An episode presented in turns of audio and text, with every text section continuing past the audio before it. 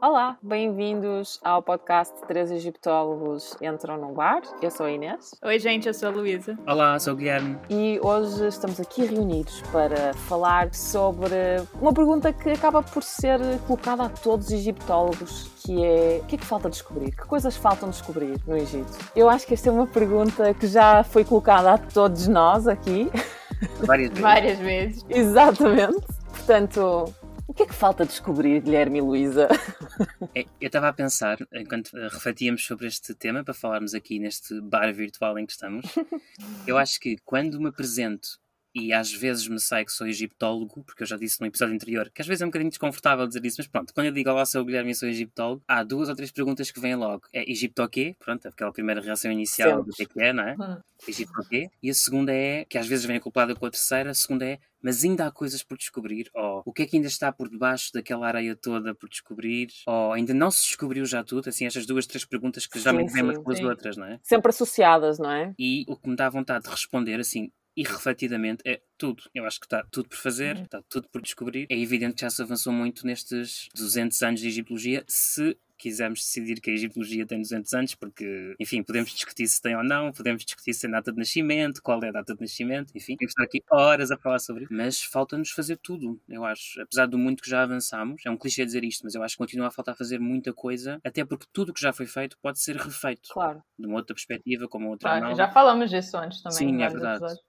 É verdade. E eu acho importante também ter em mente que a descoberta de coisas egípcias do Egito Antigo não é só feita no campo, né? E eu Uhum. acho que geralmente quando perguntam se ainda há coisas para serem descobertas, pensam em escavações. E eu acho que tem muita coisa para descobrir em museus, em coleções que ainda não foram estudadas. Eu não sei quantificar isso, mas Uhum. qualquer museu com uma coleção extensiva de artefatos egípcios, pensa no Metropolitan, por exemplo, ou no British Museum. Com certeza tem mais coisa egípcia guardada do que Uhum. em exposição. Ou Uhum. seja, então imagina só quanta coisa tem para descobrir em textos, em papiros que estão guardados nesses lugares ou em objetos mesmo. E como o Gui disse, também há muita coisa que já foi estudada que precisa ser reestudada. Claro. Eu acho que os projetos de tese de nós três são muito ligados a isso, né? Essa reinter...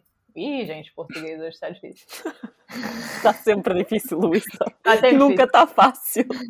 reinterpretação, aí foi, de tópicos que, enfim, continuam a ser relevantes. Não sei, religião, política, qualquer coisa dessas que continua a ser relevante no mundo de hoje e que se tornam-se relevantes de maneira diferente, né? Então, que devem ser redescobertas, mesmo que já tenham sido escavadas. Pois é, é uma pergunta sempre um bocado esquisita, precisamente para mim, Sim. precisamente por causa dessa ideia de a descoberta tem que ser uma descoberta arqueológica, É. não pode ser uma descoberta de algo que já foi descoberto, assim podemos dizer. E mais do que arqueológica, tem que ser sempre grandiosa. é? Grandiosa, é muito, muito. Porque às vezes ainda acontece, estou-me a recordar quando foram descobertos, enfim, eu se calhar vou, vou agora falhar um número, mas cerca de 20, 20 a 30 sarcófagos há dois anos, talvez. O de sacada? E as notícias são, É. para já é sempre este o verbo, também é engraçado, não é? Foram descobertos 26, 30, não sei, sarcófagos. E essas são as notícias que passam para a ribalta, não é? Claro. Ninguém publica, quer dizer, ninguém publica isto é, eh, na imprensa geral, não é? Na imprensa internacional, jornalista, ninguém anuncia quando é descoberto um Shabti, não é? Pois não. Ninguém faz isto. Não. Também imagina quantos Exato. artigos sairiam sobre cada um, cada Exato. descoberto sair um artigo. Só para clarificar, um Shabti é uma estatueta funerária, normalmente bastante pequena, de alguns centímetros de comprimento. Há uma grande variedade de, de Shabtis, mas, mas são estatuetas funerárias que eram colocadas no túmulo e acompanhavam o morto na sua viagem para o outro mundo, para o além, e depois eram tipo criados, não é? Acabavam por fazer. Substitutos, quase. Eram quase substitutos. Uhum. Todas as coisas que uma pessoa não queria fazer, por exemplo, cavar a terra, Trabalhos agrícolas, não é? Agricultura, trabalhos né? agrícolas, exatamente, tudo isso, uma pessoa não quisesse fazer, não é? As coisas mais chatas da vida, o Shabti fazia isso e o defunto podia estar descansado. que ótimo. Hum. Minha mãe sempre diz que quer con- enquanto viva, né? Claro. Pois, exato. Eu também quero.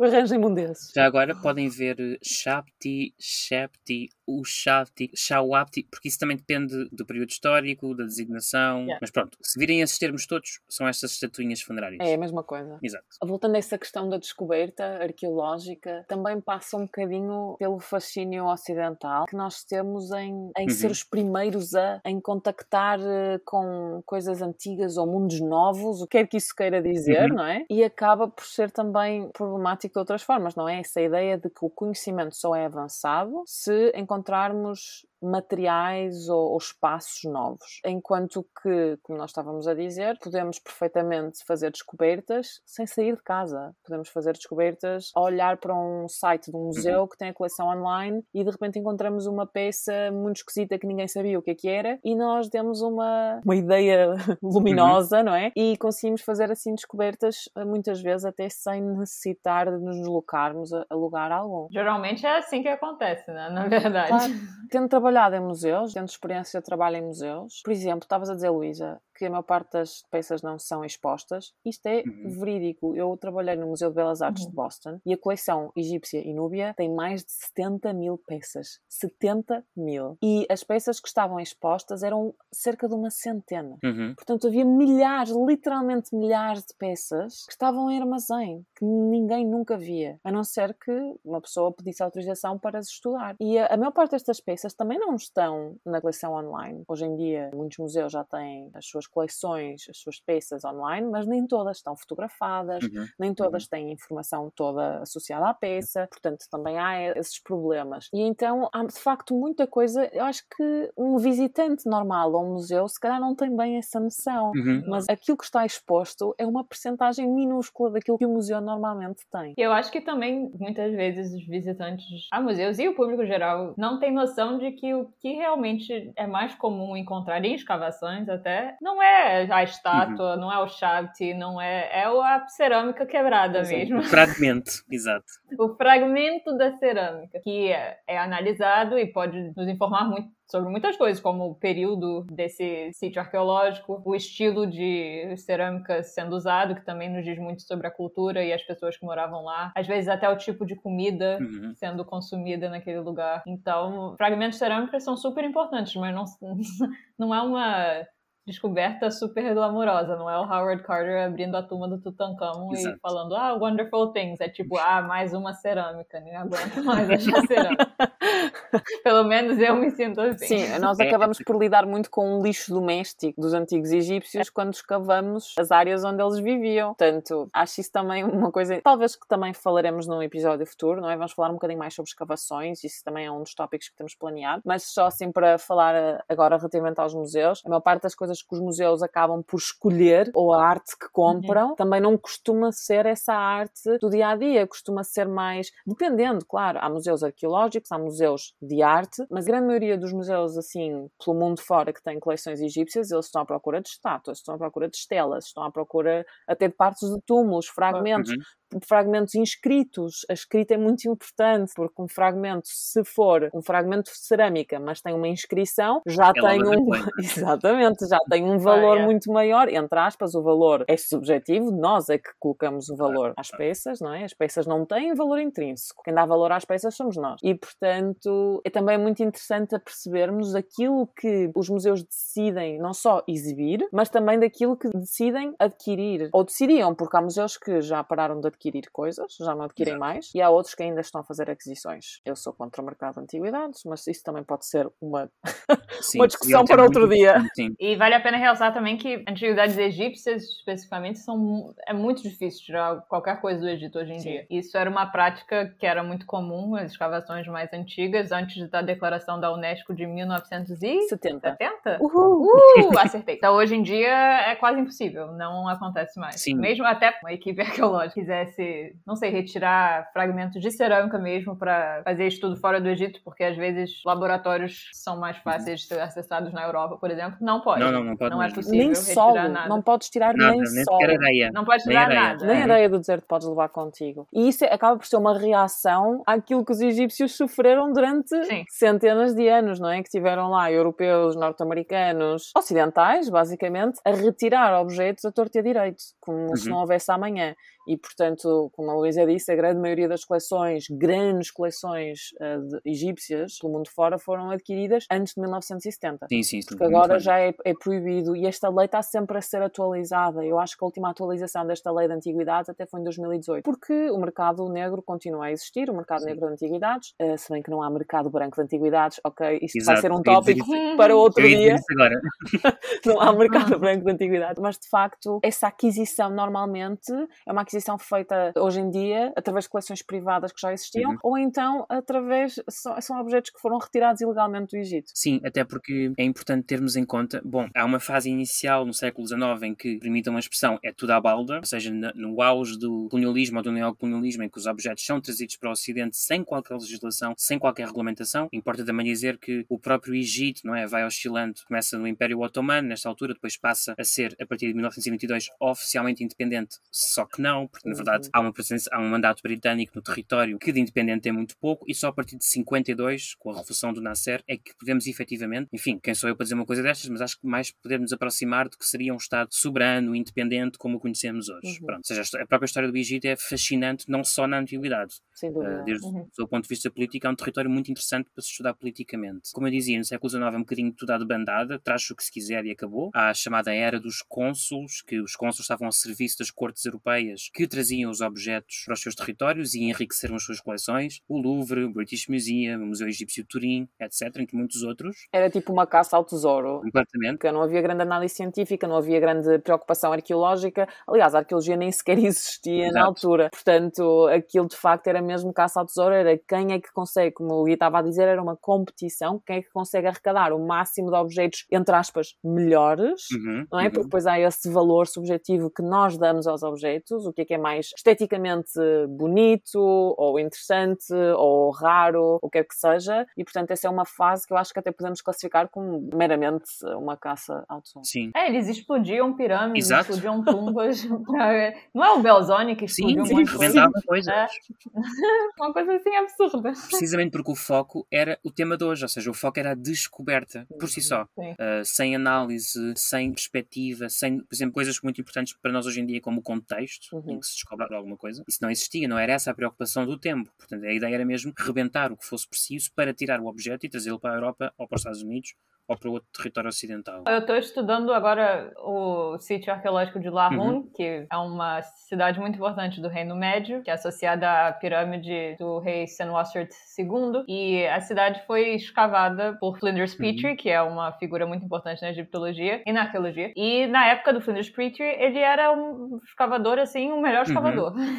super científico, su- documentava tudo direitinho, só que para os, os standards de hoje, nossa, eu fico desesperada, porque eu fico tentando descobrir onde que ele achou essa estátua. Não tenho a menor ideia, só achou em Lahun e acabou. Hoje em dia, a gente anotaria exatamente onde foi encontrada, em que casa foi encontrada, em que nível foi encontrado. Claro, porque é isso que ajuda a gente a reconstruir. Eu sim, eu lembro-me de ver coisas em que o Petro dizia foi encontrado junto ao Uhum. monte não sei o quê. E o monte agora já não existe. Não, juro, eu fico com e ódio. a pessoa não sabe onde é que é o monte e não sabe onde é que vai encontrar. A maior parte dos hinos que eu estudo na minha tese, tirando aqueles que são em túmulos, portanto continuam in situ, é possível de referir, estão nesta parede, pronto, estão neste teto de túmulo, mas estamos a falar de estelas ou de estátuas. En- Enfim, bem sei que a minha tese também não se concentra tanto nos aspectos arqueológicos, mas ainda assim, eu procuro sempre saber onde é que foram encontrados, como é que foram encontrados, não é? Isso é importante. E tudo o que eu tenho é coisas como junto a uma cova, ou na sala, quer dizer, é o máximo que há. Ah, uma cova, Exato. não diz nem qual é a cova. Junto a uma cova no túmulo tal, é o máximo que se vai encontrar, Ai, meu porque a Deus. informação é escassa. Que terror, sério. Que É. E depois passamos para o sistema de partage, já a virar para o século XX, Yeah. digamos assim. Partage é um termo francês que significa partilha, portanto significava que já se quiserem assim uma fase intermédia, não é? em que os objetos ficavam, nem sempre era metade-metade, mas havia uma espécie de negociação entre as equipas que estavam a escavar no local e as autoridades egípcias em fase embrionária, vá, e em que negociavam que objetos ficavam no Cairo, geralmente era no Museu do Cairo que ficavam, porque os museus regionais são mais recentes no Egito, geralmente era no Uhum. Cairo, que peças ficavam no Cairo e que peças eram levadas para as potências ocidentais que estavam ali a trabalhar. Posso só mencionar que as antiguidades egípcias, que na altura supervisionavam esse serviço, Uhum. esse, esse sistema de partilhas, na verdade eram autoridades francesas. Exato. Nem exato. egípcias eram, ok? Os franceses criaram e dominaram aquilo que eles Uhum. chamaram de serviço das antiguidades, basicamente durante 100 anos. Exato. Só nos anos 50 é que finalmente começou com a Revolução Egípcia, é que finalmente começou a passar para as mãos dos egípcios, que começaram a poder decidir de facto o que é que acontecia relativamente às antiguidades no, no país deles, porque as autoridades, entre aspas, egípcias que decidiam tudo, eram autoridades francesas. Portanto, os franceses é que controlavam isso. Os franceses controlavam as antiguidades, os ingleses controlavam o território, portanto, na verdade, tudo era controlado pelos europeus. Exatamente. Vê-se porque hoje em dia a gente não consegue tirar mais nada do Egito, né? É Claro. Assim, eu também. É. eu acho que também teria mais cuidado, não é? Porque, de facto, os ocidentais fizeram o que queriam. E mais ainda, alimentaram a narrativa, que é perigosa, que ainda hoje existe, Sim. de que é graças aos ocidentais que o património egípcio foi salvo. Pois é. Como se os egípcios e as egípcias não tivessem qualquer consciência patrimonial, não tivessem qualquer ligação com o seu passado. Como se, aliás, a etnografia não nos dissesse que há paralelos, não é? Que há continuidades nas práticas culturais e artísticas, Sim, por sim. exemplo. E esta narrativa, nós, eu, pelo menos eu assisto, eu diria quase semanalmente. Esta ideia de que é graças ao Ocidente que o património egípcio foi salvo, ou os egípcios não queriam saber, às vezes isto assim, não é? Claro. Quem, quem foi para lá e lhes mostrou a importância do património foram os ocidentais. Enfim, todo um conjunto de narrativas que estão ligadas à descoberta, uma Claro. vez mais, e que continuam a existir, infelizmente. É, e nós vamos discutir isto também em episódios futuros, não é? Egiptologia e o colonialismo é um tópico que nós vamos discutir, porque de facto não podemos dizer que os egípcios não se interessam se nós simplesmente chegamos lá e começamos a decidir. Nós, não foram os portugueses, mas foram os ocidentais e Uhum. nós estamos todos envolvidos nisto. Portanto, de facto, é importante compreendermos que todas essas narrativas não correspondem à realidade, correspondem a uma propaganda, uma propaganda Uhum. ocidental, que de facto dá aquela ideia de que os egípcios não se importam quando não é verdade. Aliás, os primeiros que nós temos conhecimento, os primeiros intelectuais a, a decifrar parte dos hieroglifos egípcios, não foi o Jean-François Champollion, não foram os franceses, não foram os ingleses,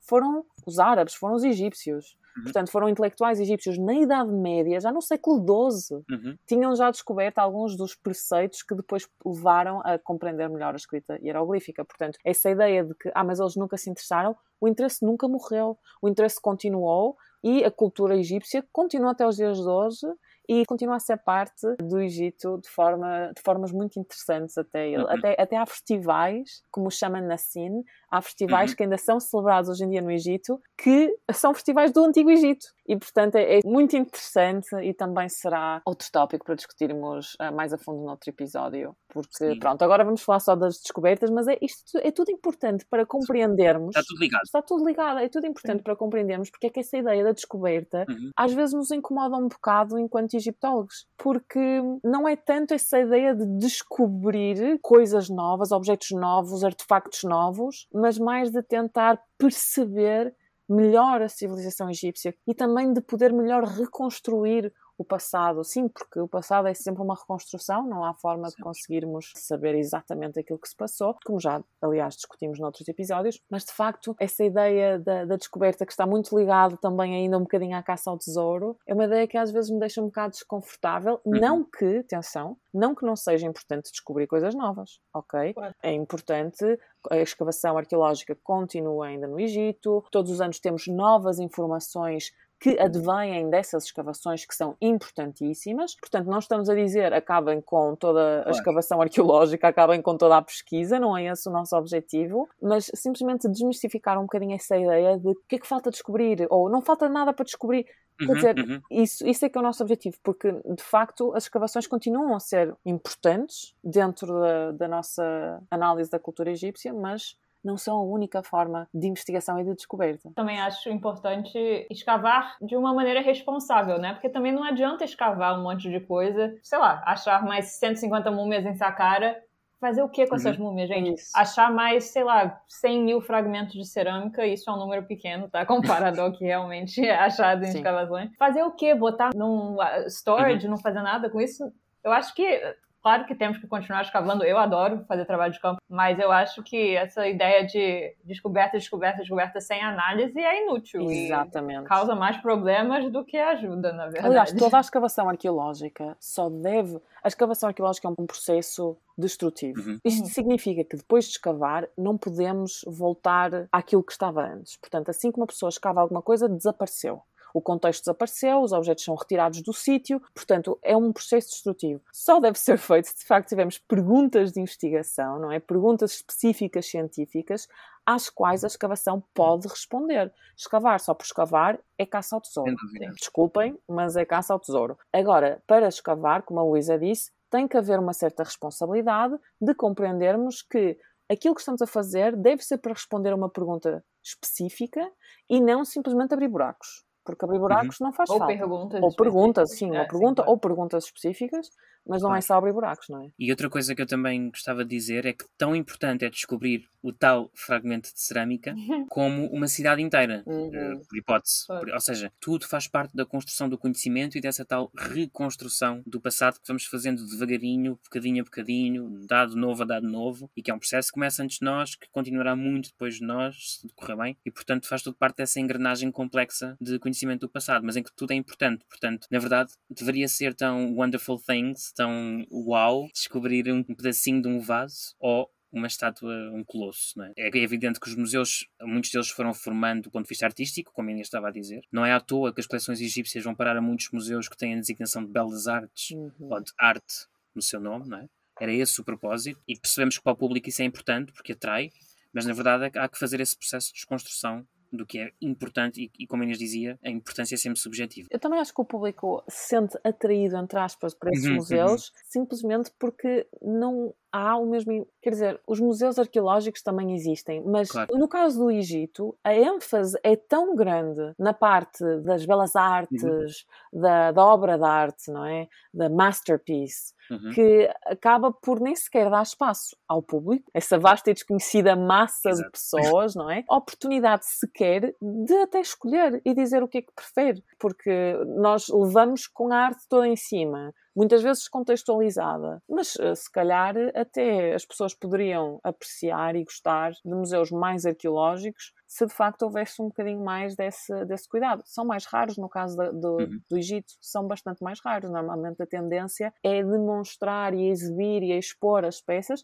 como se fossem simplesmente obras de arte. E Sim. são mais do que isso são mais do que isso, são objetos que nos informam sobre a vida de, de, pessoas que viveram há milénios atrás. Já que estamos falando de descobertas, com tudo o que isso significa, a Gui falou que é tão importante encontrar um fragmento de cerâmica como uma cidade. E eu acho que seria interessante, talvez, se cada um de nós falasse sobre. Se você pudesse hum. fazer uma descoberta arqueológica, vamos pela arqueologia primeiro, qual seria? Inês, começando com Olha, isso é uma excelente pergunta e a minha resposta vai ser super específica e se calhar não vai ser nada interessante. Mas pronto. Vai, seguramente que vai. Ah, que ótimo. Para a minha tese de doutoramento, eu foquei, estudei um túmulo especificamente enquanto caso de estudo para depois formular outras teorias, mas o meu caso de estudo principal foi um túmulo específico que está localizado no Planalto de Giza. Na verdade, esse túmulo está dividido.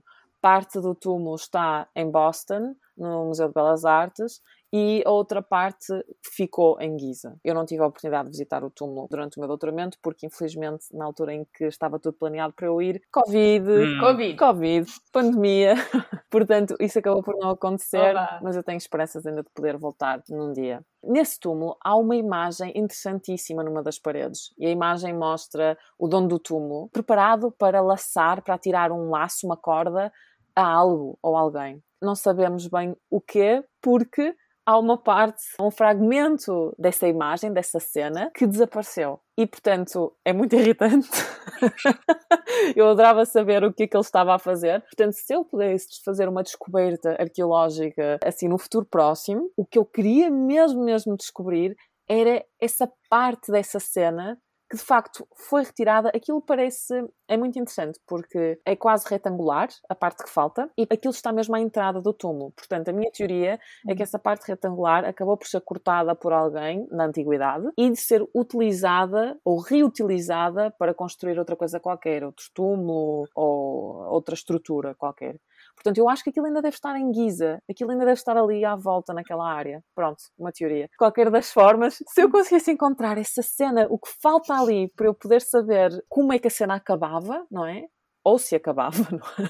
porque se calhar, lá está, descobrir só esse bocadinho, esse fragmento, poderia responder várias perguntas que eu fiz na minha tese ou destruir a minha teoria completamente. Mas de facto, acho que seria, para mim pessoalmente, teria muita carga emocional, afetiva uhum. e também a nível da teoria científica que eu desenvolvi, seria muito importante para mim confirmar ou não. Uh, uh, e portanto, esse seria o meu, a minha principal descoberta. Eu sabia que ia ter a ver com o nosso amiguinho. Eu sabia que, exato, eu sabia que ia ser este bloco em específico até. E este, este, é o momento, este é o momento de spot publicitário em que recomendamos a leitura. Propaganda. Em que recomendamos a leitura do artigo que a Inês publicou no último Jersey. É o Journal of, American, of the American Research Center in Egypt, e a Inês publicou um belíssimo artigo. Aliás, eu já tenho esse. Aliás, Inês nem te disse, mas já chegou o suporte físico aqui a casa. Já chegou, Uau! É eu ainda não tenho, uh. não me enviaram a mim, mas pronto. ok, aqui já chegou, aqui já chegou. E foi no, no último JARS, precisamente um, um, artigo sobre esta cena do laço, se posso dizer assim em português, talvez, que é, é muito interessante e, portanto, e de ler. Obrigada. Botaremos obrigada. o link. Botaremos o link, é isso, é isso, é isso. Obrigada pela propaganda. Vocês já me conhecem tão bem, eu já não tenho segredos, tipo. Não. não, mas quando a Luísa disse, Inês, que descoberta arqueológica, foi o adjetivo que ela usou, arqueológica que tu Arqueológica. Era inevitável. Foi de propósito. E você, Gui? Olha, eu vou ser um bocadinho mais megalómano. É assim, importa dizer, nós, vocês já sabem que nós temos todas formações muito diferentes, percursos muito diferentes. A minha formação é em História, não é em Arqueologia, portanto o conhecimento de Arqueologia que eu tenho eu fui adquirindo com colegas, com amigos, com leituras, com formações à parte que fui fazendo, mas não, não sou de todo um, um arqueólogo de formação. Mas se eu quisesse ser megalómano, eu gostava muito que descobríssemos vá, não vou ser assim tão megalómano, que descobríssemos pelo menos, tivéssemos assim uma pequenina ideia do que terá sido Memphis, a cidade. Hum. Portanto, hum. Memphis é uma cidade que foi muito importante na história egípcia, aliás, em alguns momentos, particularmente no momento em que Inês estuda no, no, Império Antigo ou Reino Antigo, era até a capital, não é? Depois, por exemplo, no período em que eu estudo no Império Novo, não é tanto a capital política, mas é um centro religioso de extrema importância, indiscutivelmente. Tem necrópolis muito importantes, mas sobre a cidade conhecemos muito pouco. Uhum. Aliás, nem sequer sabemos exatamente onde é que estaria, não é? Até porque, uma vez mais, relembrar que o Egito foi sempre habitado, não é? Não, quer dizer, o Egito não deixou. Às, às, vezes há uma ideia um bocadinho mirabolante que é: parece que há o Egito antigo, o Egito contemporâneo e que no meio ninguém viveu lá, não é? Pronto, isto, isto não é assim. Não é? O Egito foi sempre habitado e, portanto, Memphis está, digamos assim, entre, entre aspas, debaixo povoamentos atuais egípcios e, portanto, sabemos muito pouco. Atenção que eu não estou com isto a dizer, como infelizmente já se fez no passado, retirar as populações, mandá-las viver noutros sítios. Isto já aconteceu, atenção. Mandá-las viver noutros sítios. E continua a acontecer. E continua a acontecer. É muito triste, é muito triste. Não estou a dizer isto. Mas gostava muito dessa uma pequenina ideia do que foi Memphis, para arrumarmos um bocadinho mais a nossa cabeça, porque não sei se vocês concordam, mas Memphis para mim continua a ser um grande caos mental. Sim, sim. E é, porque não, não sabemos nada, nada não, sabemos nada. sabemos nada. Estamos sempre a referir-nos à sua importância, porque temos muitos documentos de Memphis. E sobre também. E sobre Memphis, exato. É uma cidade que vá, assim, para falar mais depressa, ocupa os 3 mil anos de história egípcia, é um facto. Está sempre lá, claro. de uma maneira ou de outra. Até em Amarna, até durante o período da Marna, está lá, uhum. Memphis. Pensando, por exemplo, no túmulo de que vai ser, era um general que depois virá a suceder a Tutankhamon, porque Tutankhamon não teve filhos, pronto, assim para dizer mais depressa. Mas sobre a cidade em si, o que é que sabemos? Quase nada, na verdade. Pois é, sim, isso, isso seria de facto interessantíssimo. Sabermos um bocadinho mais sobre o que é que se passava, só a organização da cidade, Exato. não é? Tipo, Exatamente. Não sabemos nada mesmo, nós não sabemos nada mesmo. E de facto é, sempre foi uma das capitais uhum.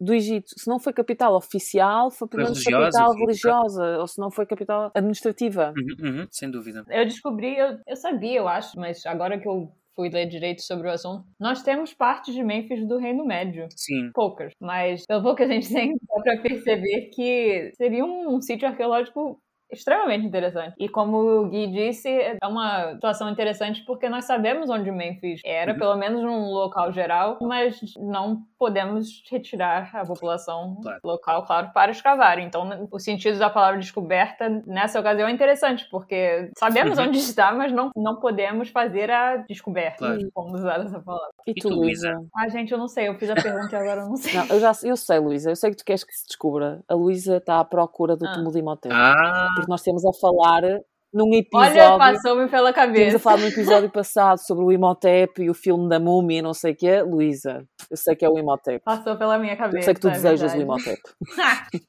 não, o Imhotep, o dúvida do Imhotep seria super interessante, realmente. Depois, quando o Gui falou sobre cidades e tal, na minha lista de wishlist de descobertas, ah, claro. Itztaui, que é a capital do Reino Médio, sempre também foi número um.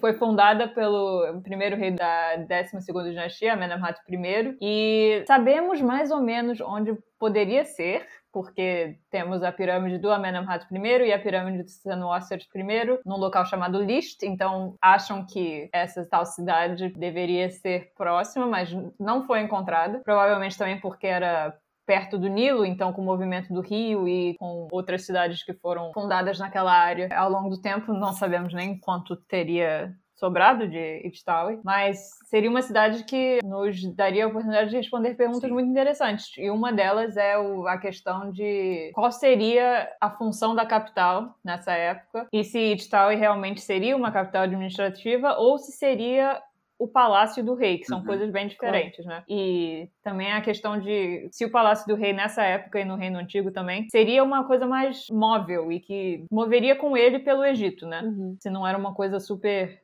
estável e fixa. Sim, aliás, fala-se muito da itinerância da corte, não é? É isso. Sobretudo, Sim. aliás, assim, fazendo uma comparação um bocadinho mal feita, mas pensarmos, por exemplo, nas cortes medievais europeias, não é? Uhum. Em que demora até, por exemplo, em Portugal, demora até o rei ter um poiso fixo, por dizer assim, e portanto o uhum. rei vai saltitando de terra em terra e. Saltitando. Exato.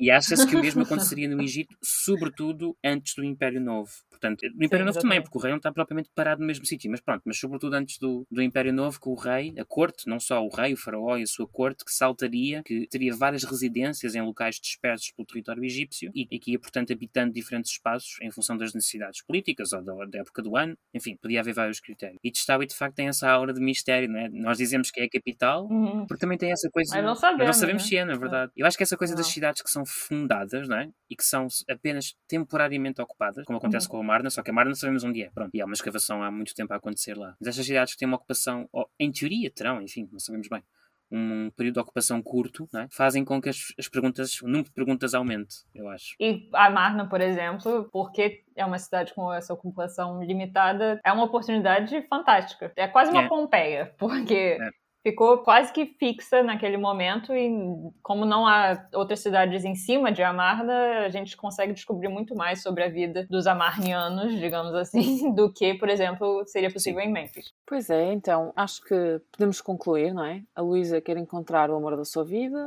o Imhotep, o Imhotep, o Gui quer encontrar a cidade da sua vida, Memphis, e eu quero encontrar um pedaço de pedra. Acho que foi um bom resumo deste episódio sobre descobertas. E pronto, agora acho que nunca mais ninguém vai perguntar a um egiptólogo o que é que falta Sim, descobrir. alguma coisa. Por favor. Não, lá está. Nós estamos aqui um bocadinho na brincadeira, um bocadinho a sério, não é? É sempre interessante falarmos sobre aquilo que a egiptologia ainda tem para oferecer a nível de conhecimento sobre a cultura egípcia, mas se calhar podem perguntar de outra forma. Sim.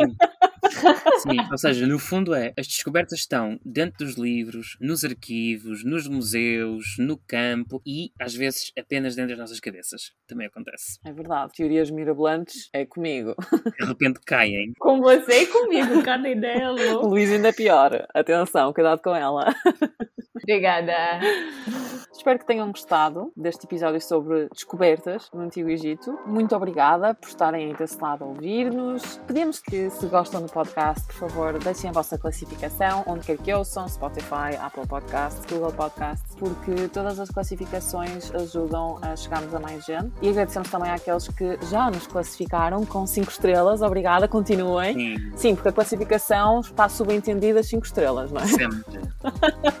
Claro. Tem que ser. Por favor. Podcast de luxo. Exatamente. Portanto, também temos um e-mail se quiserem enviar-nos sugestões de tópicos, se quiserem deixar a vossa opinião connosco, se tiverem dúvidas. O e-mail é podcast.egiptologia.com gmail.com. Sim, e também queríamos agradecer a todas as pessoas que já nos escreveram, que reagiram aos primeiros episódios, seja porque mandaram mensagem nos nossos Instagram, seja porque nos contactaram de qualquer outra forma. Estamos muito gratos e gratas por estarem a gostar. É um ótimo incentivo para continuarmos. Sim. E espantosamente não foi só gente da nossa família, portanto há mais gente a ouvir-nos que nos deixa extremamente Muito felizes. espantosamente. Exato. Obrigado, pai, mãe, irmãos, por terem ouvido. E todas as outras pessoas. Exato. Muito obrigada. Beijos, gente. Beijinhos, até à próxima. Beijinhos, tchau.